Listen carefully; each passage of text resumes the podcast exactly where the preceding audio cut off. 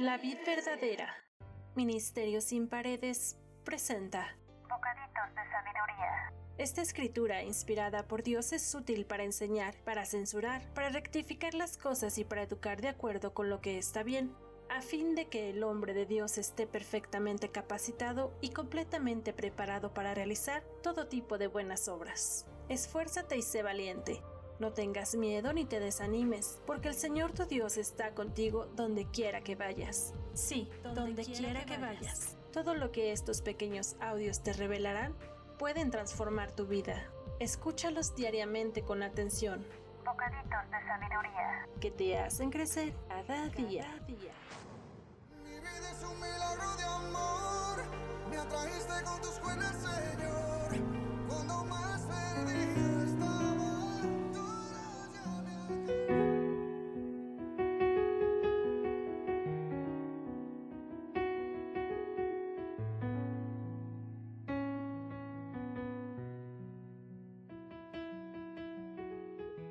Muchos dicen ser amigos fieles, pero ¿quién podrá encontrar uno realmente digno de confianza? Proverbios 26. Bienvenidos a este espacio. Me complace saludarte nuevamente hoy. Los justos caminan con integridad. Benditos son los hijos que siguen sus pasos. Cuando el rey se sienta a juzgar en el tribunal, analiza todas las pruebas y separa lo malo de lo bueno. ¿Quién puede decir, he limpiado mi corazón, soy puro y estoy libre de pecado? Pesas falsas y medidas desiguales. El Señor detesta cualquier tipo de engaño. Aún a los niños se les conoce por su modo de actuar, si su conducta es o no es pura y recta. Los oídos para oír y los ojos para ver son ambos regalos del Señor. La siguiente parábola nos explica claramente el proverbio central de esta tarde. Cuando el rey se sienta a juzgar en el tribunal, analiza todas las pruebas y separa lo malo de lo bueno. Una mañana Jesús contó a sus discípulos, el reino del cielo es como un agricultor que sembró buena semilla en su campo, pero aquella noche, mientras los trabajadores dormían, vino su enemigo, sembró hierbas malas entre el trigo y se escabulló. Cuando el cultivo comenzó a crecer y a producir granos, la maleza también creció. Los empleados del agricultor fueron a hablar con él y le dijeron, Señor, el campo donde usted sembró la buena semilla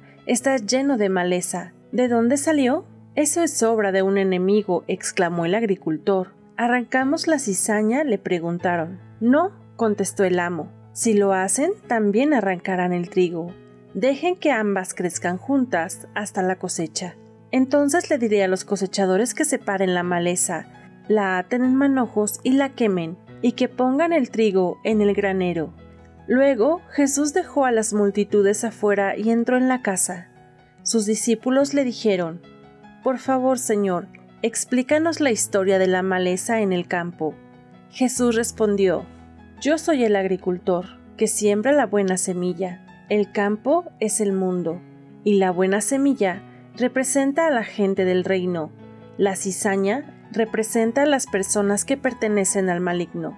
El enemigo que sembró la cizaña entre el trigo es el diablo. La cosecha es el fin del mundo, y los cosechadores son los ángeles.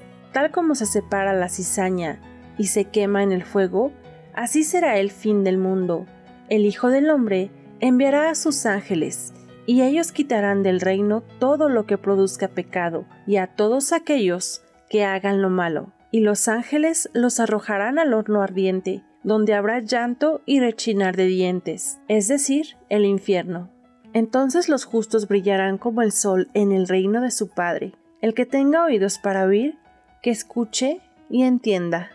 Cizaña, así se denomina una planta que pertenece al grupo familiar de las gramíneas, cuya principal particularidad es que sus semillas y la harina obtenida de ellas resultan tóxicas. La cizaña suele criarse de manera espontánea en los sembradíos donde crece el trigo.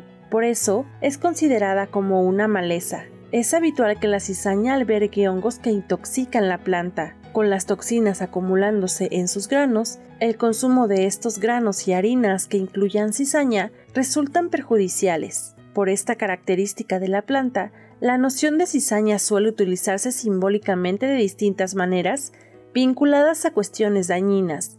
Al vicio que irrumpe entre buenas costumbres y acciones se le llama cizaña, al igual que a aquello que echa a perder alguna cosa. También se habla de sembrar cizaña o de meter cizaña, cuando alguien actúa para que otras personas se peleen o tengan algún conflicto, o hablando mal de otras personas. Esta clase de personas nunca están conformes, se la pasan quejándose de todo, sienten envidia y buscan perjudicar de alguna manera. Personas con estas características se encuentran por todos lados, incluso dentro del ministerio, y quizá sea muy difícil separarlas para que no perjudique el trigo, pero Dios es el único que conoce nuestro corazón y sabe cómo andamos en esta área, así que se encargará de ellos en su debido tiempo.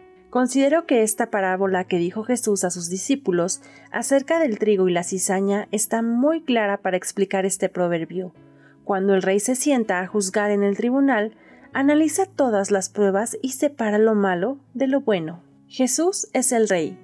Nosotros, la humanidad entera, seremos juzgados.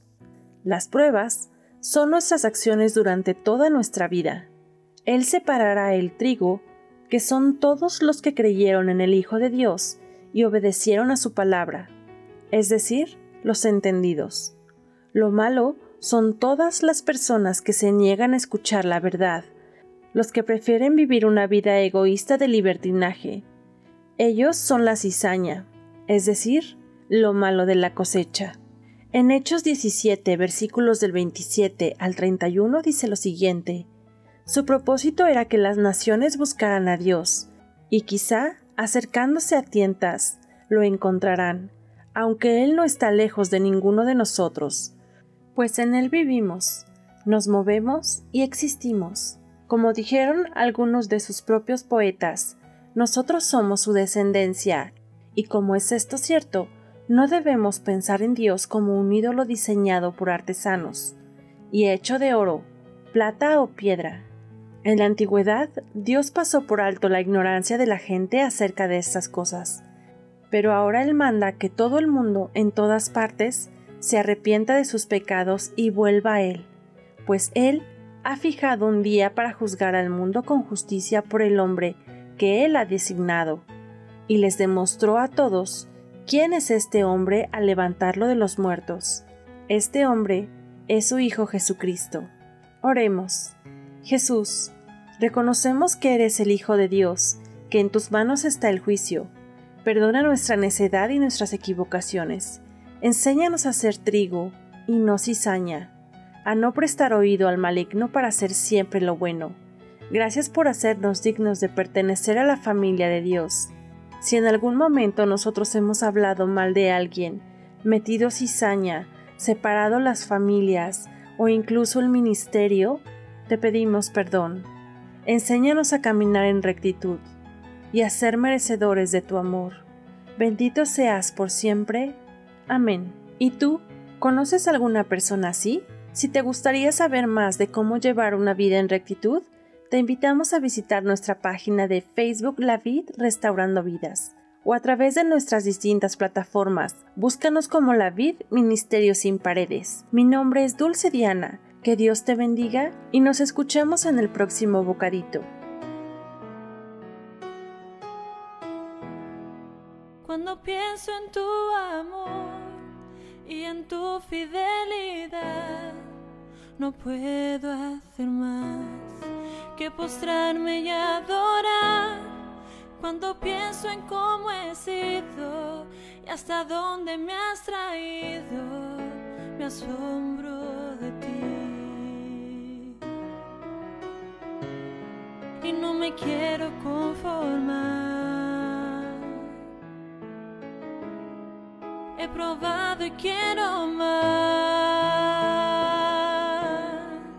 Yo quiero enamorarme más de ti. Enséñame a amarte y a vivir conforme a tu justicia y tu verdad.